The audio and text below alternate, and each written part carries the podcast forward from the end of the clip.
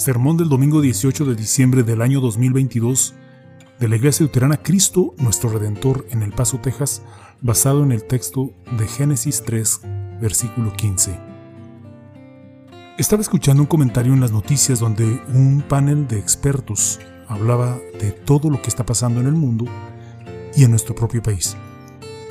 Hablaban de las cosas habituales como guerras y rumores de guerras, terremotos y hambrunas odio y violencia, de que el amor de la mayoría cada vez se vuelve más frío.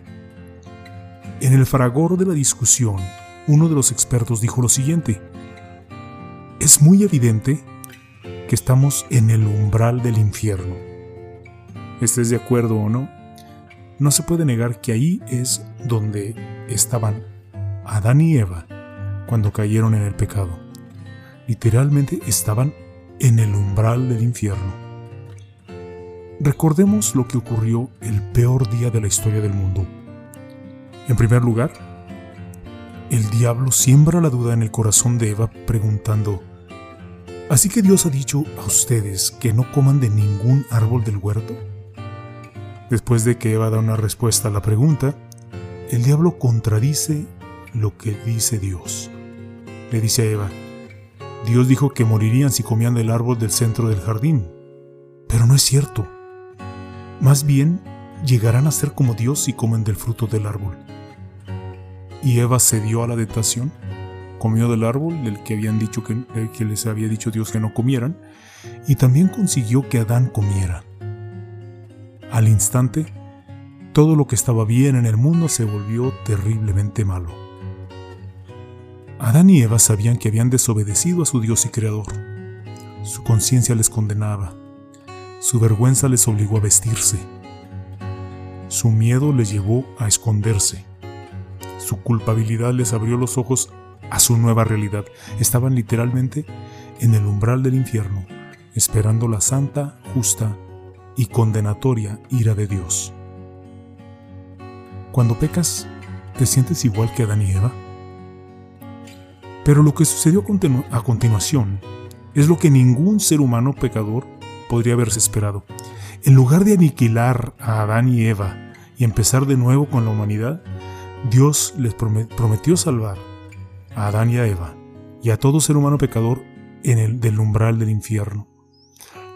Esto es lo que prometió. Pondré enemistad entre tú y la mujer, entre tu simiente y la de ella su simiente te aplastará la cabeza, pero tú le morderás el talón. Es la promesa de Dios de restaurar todo lo que Adán y Eva habían roto, especialmente su relación con Dios.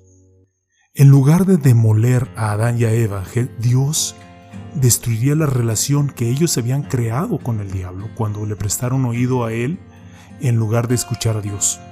Dios crearía enemistad, o sea, hostilidad entre Adán y Eva con el diablo, cortando la relación entre ellos. ¿Y cómo lo haría?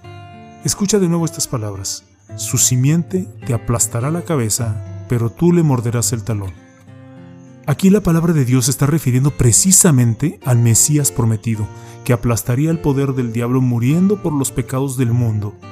El Mesías sufriría en lugar del pecador el castigo de la muerte y el infierno, que todo pecador merece por su pecado, y al hacerlo, satisfaría la ira de Dios por los pecados del mundo.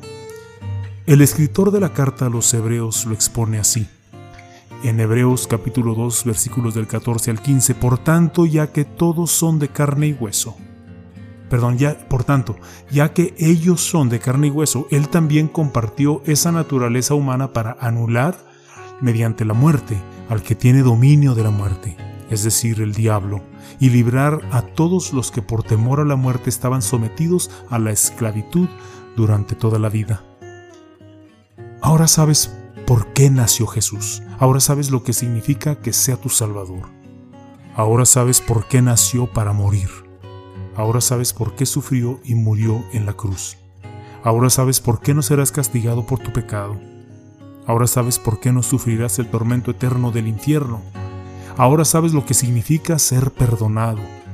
Ahora sabes lo que significa ser salvo. Ahora sabes lo que significa estar en paz con Dios. Ahora sabes por qué nos decimos unos a otros, feliz Navidad. gracias al don del Hijo de Dios, no estamos en el umbral del infierno, sino que por la fe en Él, Jesús nos ha abierto las puertas del cielo. Feliz Navidad. Amén. Y que la paz de Dios que sobrepasa todo entendimiento, guarde sus corazones y sus pensamientos en Cristo Jesús. Amén.